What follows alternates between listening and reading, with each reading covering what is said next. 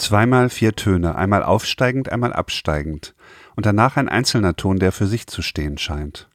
So beginnt ein Klavierstück von Franz Liszt mit dem Titel Le Mal du Pays, zu Deutsch Heimweh. In Haruki Murakamis Roman Die Pilgerjahre des farblosen Herrn Tasaki wird dieses Stück zum Sinnbild. Ein Mann verlebt seine gesamte Jugend mit vier Freunden in einer symbiotischen Gemeinschaft. Im Alter von 20 wird er plötzlich aus dieser Gruppe verstoßen, ohne Begründung. Das Trauma dieses Ausschlusses bringt ihn an den Rand des Todes, und erst mit Mitte 30 hat er die Kraft, sich aufzumachen, das Geheimnis zu ergründen. Er sucht seine damaligen Freunde auf, um mit ihnen zu reden. In dieser Folge der Zeitgeister geht es um einen Extremfall des Erwachsenwerdens. Für Murakamis Held ist die Jugend mit einer Katastrophe zu Ende gegangen. Nun lastet sie auf ihm wie ein Fluch, und das Stück von Franz Liszt symbolisiert diesen Verlust. Für mich steckt dahinter ein Phänomen, das Phänomen der verlängerten Jugend, und dem würde ich gerne nachgehen. Es scheint mir ein großes Thema zu sein, nicht nur für Murakami, sondern auch für uns, in einer Gesellschaft mit immer weiter steigender Lebenserwartung. Wovon erzählt eigentlich Jugendkultur? Merken wir es, wenn wir erwachsen geworden sind, und wenn ja, woran? Ist die Jugend ein Stadium der Verblendung, das man möglichst schnell überwinden sollte, oder müssen wir uns davon etwas erhalten? Zum besseren Verständnis des japanischen Hintergrunds werde ich in diesem Podcast auch mit einer Frau sprechen, die Murakamis Werk besser kennt als wohl jeder andere in Deutschland, mit seiner Übersetzerin. Zeitgeister, der Podcast für Musik, Kulturgeschichte und Gegenwart. Mein Name ist Ralf Schlüter. Ich produziere den Podcast Zeitgeister zusammen mit der Zeitstiftung Ebelin und Gerd Bucerius. Wenn euch der Podcast gefällt, dann freue ich mich über Bewertungen, über Punkte, über Abonnements. Alles das hilft, um gefunden zu werden und auch für die Rankings. Ich gehe ja immer von einem Song oder einem Musikstück aus, in diesem Fall ist es ein Stück, und versuche von dort aus mehr zu erfahren über ein ganz bestimmtes Thema. Diesmal geht es quasi um eine interkünstlerische Fusion von Musik und Literatur. Der 1949 geborene japanische Schriftsteller Haruki Murakami ist ja bekannt dafür, dass er Musik häufig als Motiv einsetzt. Manche Romane tragen sogar Songtitel, zum Beispiel Norwegian Wood nach einem Song der Beatles oder South of the Border, West of the Sun nach Nat King Cole. Franz Liszt wurde 1811 geboren. Er gehört zu den großen Pianisten und zu den großen Komponisten des 19. Jahrhunderts. Le Mal du Pays ist Teil eines größeren Werks, einer Sammlung von Klavierstücken von Liszt, die veröffentlicht wurde unter dem Titel Année de Pèlerinage, Pilgerjahre. In diesen Stücken beschreibt Liszt Eindrücke aus seinen Wanderjahren. Er ist als umjubelter Pianist, Konzertpianist kreuz und quer durch Europa gezogen, in der Kutsche, viele Jahre. Und das alles findet Niederschlag in dieser Sammlung. Die hat drei Bände. Der erste wurde 1855 veröffentlicht und trägt den Titel Première Année Suisse, also erstes Jahr Schweiz. Darin findet sich dieses kleine Stück. In Mal du Pays hält Liszt einen Moment der Melancholie fest. Heimweh. Das ist der Zustand, in dem man sich nicht das tolle, fremde, aufregende wünscht, sondern das Vertraute, das sichere. Das Stück ist in E-Moll geschrieben, es klingt zögerlich, niedergeschlagen, allerdings nicht durchweg. Es hat auch Aufhellungen. Zum Beispiel kommt nach etwa anderthalb Minuten ein strahlendes Gis-Dur und man denkt, die Stimmung wird besser, es fällt dann aber auch schnell wieder zurück. Alles wirkt ein bisschen fragmentiert, es gibt lange Pausen und man meint manchmal in diesen Pausen so ein Heimweh-Seufzen aus der Musik herauszuhören. Berühmt wurde Le Mal de Pays in der Aufnahme des russischen Pianisten Lazar Berman von 1977. Diese Aufnahme taucht auch im Roman auf und die hören wir jetzt.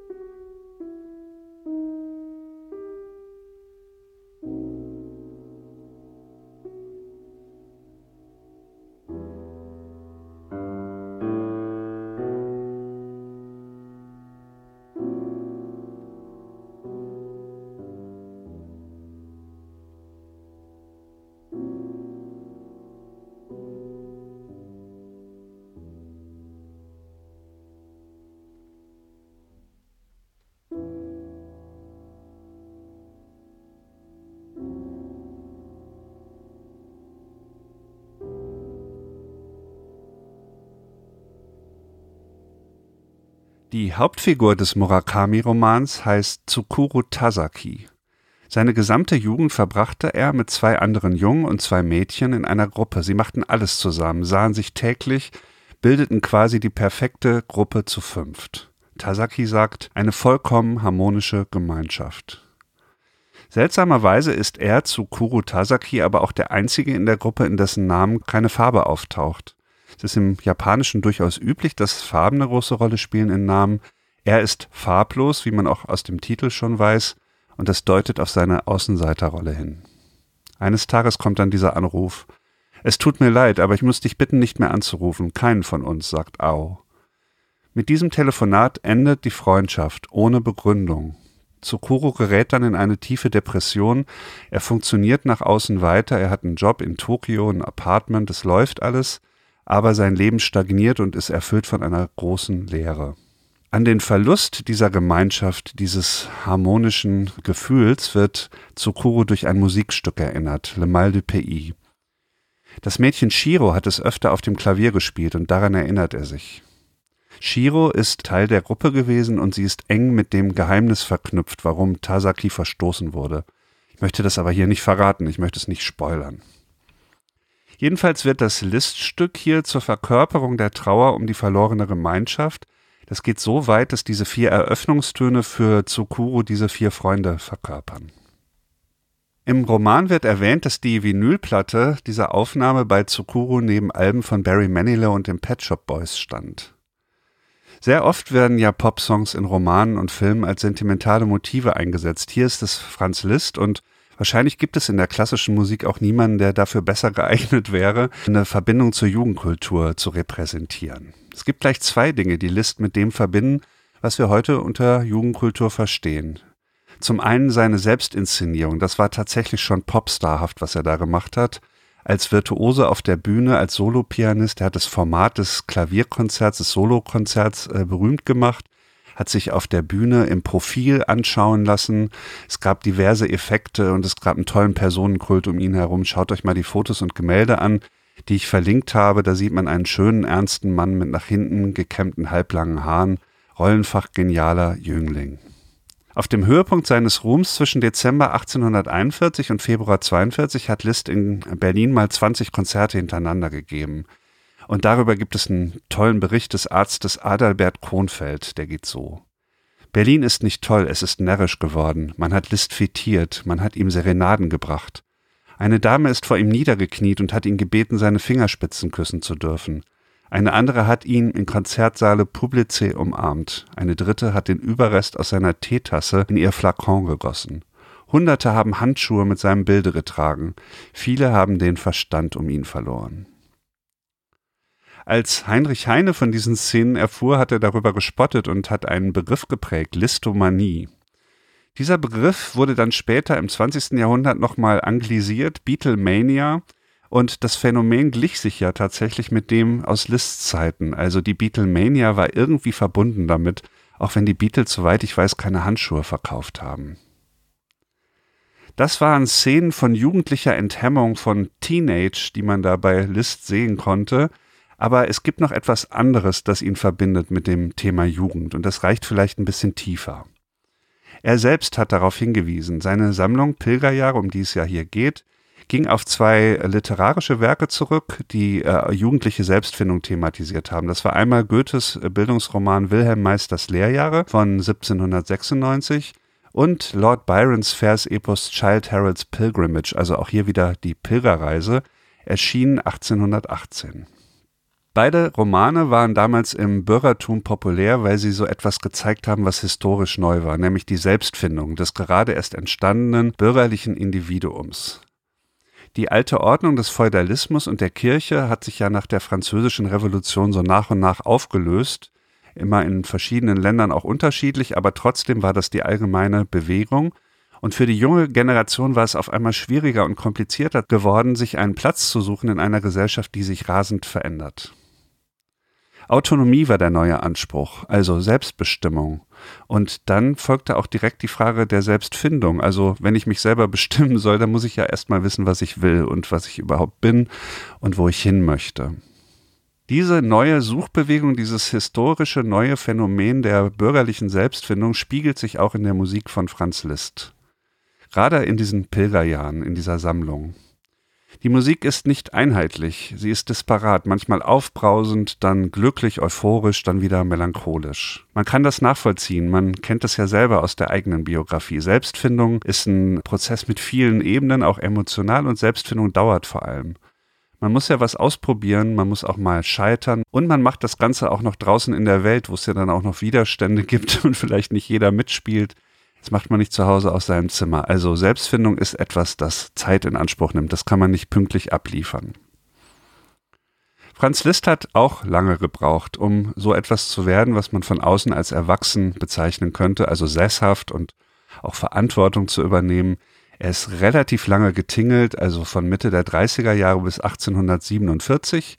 In dem Jahr hat er dann eine Stelle, eine feste Stelle angenommen als Kapellmeister in Weimar und da wurde er dann auch zum Anlaufpunkt für künstlerische Dinge in Weimar, spielte so eine große Rolle in der Gesellschaft dort. Als das alles passierte, als er sich dazu entschied, war er 36 Jahre alt. 36. So alt ist auch Tsukuru Tasaki in Murakamis Roman, als er beginnt, sein Jugendtrauma aufzuarbeiten und diese Freunde abzuklappern. Er fährt da sogar bis nach Finnland, um eine Freundin dort zu finden. Und ich kann vielleicht auch hier sagen, ohne zu spoilern, dass dieses Trauma tatsächlich gelöst wird, also dass er der Sache auf die Spur kommt. Also zwei Männer, einmal im 19. Jahrhundert, einmal im 21. Jahrhundert, beide 36 und beide irgendwie jetzt endlich bereit, erwachsen zu werden. Ich würde gern noch mal einen weiteren Blick auf dieses Thema der verlängerten Jugend werfen, auch gerade im interkulturellen Vergleich. Ich habe dafür mit Ursula Gräfe gesprochen. Sie übersetzt seit vielen Jahren das Werk von Haruki Murakami ins Deutsche und sie kennt sich sehr gut aus in der japanischen Kultur. Frau Gräfe, die verlängerte Jugend ist ein Thema dieses Romans von Murakami. Ist es bei diesem Schriftsteller auch ein Thema generell? Ich glaube, es ist generell ein Thema von ihm, auch als Autor der Nachkriegszeit, der in Frage stellt eben diese vorgegebenen Lebensphasen, die in allen Kulturen, in der japanischen noch etwas länger nachwirkend als in unserer, die vorgegebenen Zeiten, also von Schülerjahren, Berufs-, Familienleben, dann kommt die Rentenzeit, naja, und dann kommt das Ende. Dieser sehr formalisierte Lebensweg, der wird in allen seinen Romanen in Frage gestellt. Insofern ist es ein typisches Thema für ihn. Und in die Pilgerjahre des farblosen Herrn Tasaki kommt es eigentlich ja noch verstärkt zum Tragen, denn auch seine Freunde können ja ihr Leben nicht richtig abschließen. Bis auf die eine Freundin, Schwarz, die nach Finnland geht, also ins Ausland, einen Finnen, also einen Ausländer heiratet und zudem auch noch Künstlerin ist. Sie ist Töpferin. Aber die anderen vier, die sind in mehr oder weniger prekär, will man nicht sagen, nicht in materieller Hinsicht prekär, aber in geistiger Hinsicht prekären Lebenslagen doch gefangen, ebenso wie der Held. Und in Murakamis Werk ist das tatsächlich ein Typ Held, den es immer wieder gibt. Also ein Mann, der ein Mit-30er, der einen Beruf hat, aber dennoch das Leben eines Studenten oder viel jüngeren Menschen lebt. Es gibt den anderen Typ, der auch mit 30er ist und schon verheiratet und im Leben niedergelassen und der plötzlich in diesem Alter nochmal eine Krise erfährt. Also wie in die Chroniken des Aufziehvogels gibt viele andere Beispiele. Und dann nochmal alles aufgibt und quasi von vorne beginnt mit seiner Suche nach dem, was er eigentlich sein möchte. Wenn der Murakami so ein, das in Frage stellt mit den klaren Abschnitten im Leben, steht er dann gegen die japanische Gesellschaft? Ist das eine Anti-Aussage gegen den offiziellen Entwicklungsweg? Also das ist es auf jeden Fall.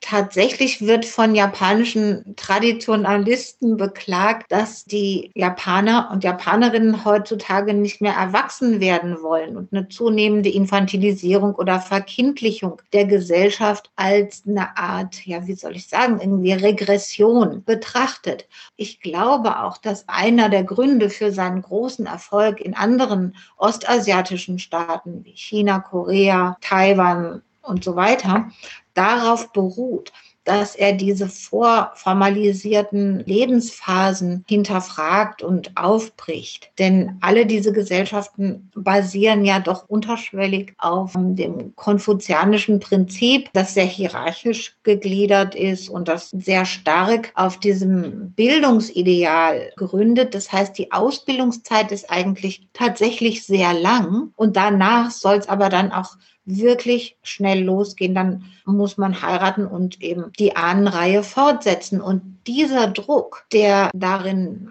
in all diesen Gesellschaften herrscht, der wird sehr stark empfunden von jüngeren Menschen und insbesondere von Frauen. Wahrscheinlich haben Sie es auch bemerkt, dass sehr, sehr viele japanische junge Autorinnen diesen Weg radikalst in Frage stellen mittlerweile. Und eigentlich habe ich oft so das Gefühl, als hätte Murakami ihnen da so etwas den Weg geebnet. Lassen Sie uns mal schauen auf die, auf die innere Bestimmung von Jugend und Erwachsensein. Also woran sieht man eigentlich, ob jemand jetzt äh, erwachsen geworden ist? Gibt es da in Japan eine andere Vorstellung als bei uns in Deutschland? Also ich würde jetzt hier sagen, es gibt so eine Vorstellung wie emotionale Reife, also dass man sich nicht mehr wie ein Kind verhält oder wie ein Pubertierender. Wie ist da die Vorstellung in Japan? Meiner Ansicht nach gibt es da einen äh, relativ gravierenden Unterschied. In Japan, ich weiß nicht, ob Sie davon gehört haben, gibt es das kulturelle Modell des Amai. Das nennt, wird oft übersetzt mit Freiheit in Geborgenheit. Das heißt, ein Mensch fühlt sich in einer Gruppe sehr stark aufgehoben und kann sich innerhalb dieser Gruppe, also in diesem Schutzraum, auch mal richtig benehmen wie die Sau.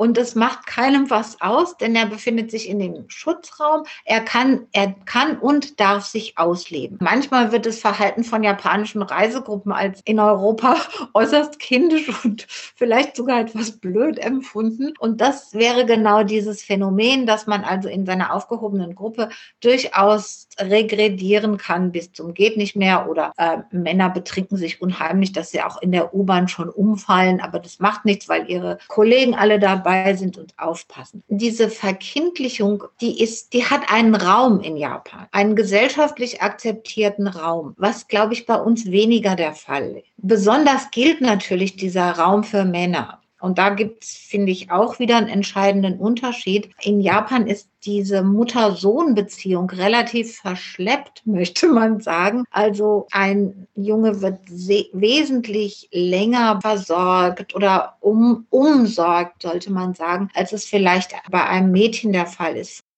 Ursula Gräfe. Dass die Selbstfindung so lange dauert, das scheint also für die japanische Kultur historisch noch etwas relativ Neues zu sein. Ich glaube, wir hier haben uns daran längst gewöhnt in Europa. Liszt und Goethe und all diese Kulturprotagonisten des 19. Jahrhunderts waren da noch Vorreiter. Heute ist es selbstverständlich geworden, dass man in den 30ern erwachsen werden kann oder auch in den 40ern oder vielleicht auch noch später. Es gibt dann auch noch die Midlife Crisis und die Möglichkeit, nochmal zurückzuschalten. Ja, und man muss natürlich auch dazu sagen, dass es für Frauen historisch zu allen Zeiten immer schwieriger war, sich diese Freiheiten zu nehmen, die Männer sich ganz selbstverständlich nehmen konnten. Also Frauen mussten dafür sehr viel mehr kämpfen. Das ist das eine, das ist die Freiheit. Also ich kann meine Jugend auch noch eine Weile hinauszögern, bis ich das Gefühl habe, jetzt ist es Zeit, erwachsen zu werden. Aber das Drama, das dem Abschied von der Jugend zugrunde liegt, das scheint uns ja nach wie vor zu bewegen. Ein Anzeichen dafür ist nach meinem Eindruck vor allem auch der Erfolg von Haruki Murakami. Diese Romane sind ja in Deutschland sehr, sehr populär und es geht ja in den Romanen um den Abschied von der Jugend. Irgendwas Grundlegendes passiert da bei diesem Abschied, das mit unserer Identität zu tun hat und das auch in den freiesten Gesellschaften nicht verschwindet. Ich versuche mal rauszufinden, was das sein könnte. Wenn wir eine Form von Sesshaftigkeit oder auch der Fähigkeit, Verantwortung zu übernehmen, erreicht haben, dann haben wir etwas erreicht, was allgemein als Erwachsensein anerkannt ist. Das setzt die Fähigkeit voraus, relativ zu leben, also die Dinge in ihrer Relation zueinander zu betrachten, die verschiedenen Ansprüche auszubalancieren, die zum Beispiel Beruf und Familie, Privatleben und alle möglichen anderen Elemente bilden. Bei diesen Balanceübungen bleibt etwas auf der Strecke, nämlich die Unbedingtheit der Jugend die Fähigkeit von jungen Menschen, sich einer einzigen Sache vollständig hinzugeben, ganz darin aufzugehen. Hier in diesem Roman ist das die Gruppe. Die Gruppe ist alles und es gibt nichts außerhalb der Gruppe. Was ist mit dieser Unbedingtheit? Ist das etwas, das man wegtun sollte, mit dem man dann irgendwann vielleicht nur noch stört in der Erwachsenengesellschaft? Ich habe den Eindruck, dass in unserer Gesellschaft dieses äh, Gefühl des Unbedingten der Jugend durchaus vorhanden ist und geschätzt wird, aber vor allem als Ressource. Also von den Leuten, die dann wirklich erwachsen geworden sind, wird diese Fähigkeit der Jugend zum Unbedingten gerne als Ressource benutzt. Wir lassen uns von Fridays for Future mit der weltverbesserischen Energie versorgen, die wir vielleicht selbst nicht mehr so haben. Wir lassen junge, idealistische, ehrgeizige Menschen in Castingshows immer wieder wiederholen, dass sie alles auf eine Karte setzen und keinen Plan B haben, nur für die Musik leben. Und zum Beispiel auch der Leistungssport ernährt sich zu 100 Prozent von diesem unbedingten Willen, in dem Fall zu siegen. Mir kommt es so vor, als ob unsere alternde Gesellschaft ein sehr abgeklärtes Verhältnis zu diesem jugendlich Ungestüm hat und es aber so ganz selbstverständlich auch als Energiequelle benutzt. Geht es auch anders? Kann man ein schöneres, vielleicht weniger zynischeres Verhältnis zu diesem äh, jugendlichen Phänomen haben, zu dieser Fähigkeit, die man hat in der Jugend als Gesellschaft? Wenn man jetzt noch einmal auf den Roman von Murakami und auch nach Japan schaut, dann gibt es noch eine andere Möglichkeit. Ursula Gräfe hat noch einige Worte dazu gesagt, die ich sehr interessant finde. Ausgangspunkt war die Frage, welche Rolle diese Idee der Unbedingtheit in der japanischen Kultur spielt. Also ich würde sagen, das gibt es in Japan auch. Und dass Murakami das hier so äh, ausarbeitet in dem Roman, finde ich sehr interessant, da das für mich eventuell, alles spekulativ, auf einen traditionellen Moment hinweist. Ein japanisches Ideal, nämlich tatsächlich, also im Zusammenhang mit Murakami ist es ein bisschen komisch davon zu sprechen, aber dieses Ideal, der Todesverachtung für eine gegenüber einer Sache oder dass man eben sich in eine Sache mit Todesverachtung stürzt, wie die Samurai, wie die Kamikaze. Ähm, es gibt ja dieses Ideal der Kirschblüte, die also in voller Schönheit und Jugend erblüht, aber nach drei Tagen eben dann äh, glorreich zu Boden fällt und eben nicht mehr da ist. Und das finde ich, ist tatsächlich in diesem Roman, tritt es so ein bisschen zutage. Diese Bedingungslosigkeit, die durchaus in Japan ein sehr verständliches Moment, dass man eben sich bedingungslos einer Sache verschreibt. Und hier geht es vielleicht um die Vorstellung, dass sie also als Freunde, um die Loyalität als Freunde in ihrer Jugend und Schönheit geglaubt haben. Und das ist ja im Buch dann zerbrochen. Und damit wurde vielleicht das Ende der Jugend markiert. Ursula Gräfe. Man muss jetzt sicherlich aufpassen, dass man diese Blüte, diese Kirschblüte der Jugend, wie sie gerade so schön beschrieben wurde, dass man die nicht zu sehr ästhetisiert. Aber was mich daran interessiert und was ich daran schön finde, ist die Idee, dass das einen Eigenwert hat. Haruki Murakami zeigt uns zur Musik von Franz Liszt die Jugend als etwas temporär Vollkommenes, das an der Unvollkommenheit des Lebens scheitern muss. Ich finde, wir sollten diese Schönheit, die darin liegt, nach Möglichkeit nicht einfach nur ausbeuten, sondern ihr Respekt, Interesse und Offenheit entgegenbringen. Am Ende des Romans spricht Tsukuru mit der Frau, die er neu kennengelernt hat. Das ist eine Frau, mit der sich auch eine Perspektive abzeichnet, möglicherweise für eine feste Beziehung und auch für ein anderes Leben. Zu ihr sagt er, nicht alles verschwindet im Fluss der Zeit. Damals haben wir bedingungslos an etwas geglaubt. Wir hatten die Fähigkeit, an etwas zu glauben. Sie kann doch nicht so einfach völlig verschwunden sein. Das war die fünfte Folge des Podcasts Zeitgeister. Ich möchte mich bei euch herzlich fürs Zuhören bedanken, bei Ursula Gräfe für das Gespräch und beim Team der Zeitstiftung. Ich möchte auch gern noch auf die beiden anderen Podcasts der Zeitstiftung hinweisen, Menschenwürde, Menschenleben und Urban Change. In der nächsten, der sechsten Folge von Zeitgeister geht es um einen Song von Rammstein, es geht um die Gebrüder Grimm und es geht um die Idee, kleinen Kindern Angst einzujagen und was daraus historisch geworden ist. Im März. Bis dahin verabschiedet sich am Mikrofon Ralf Schlüter. Tschüss.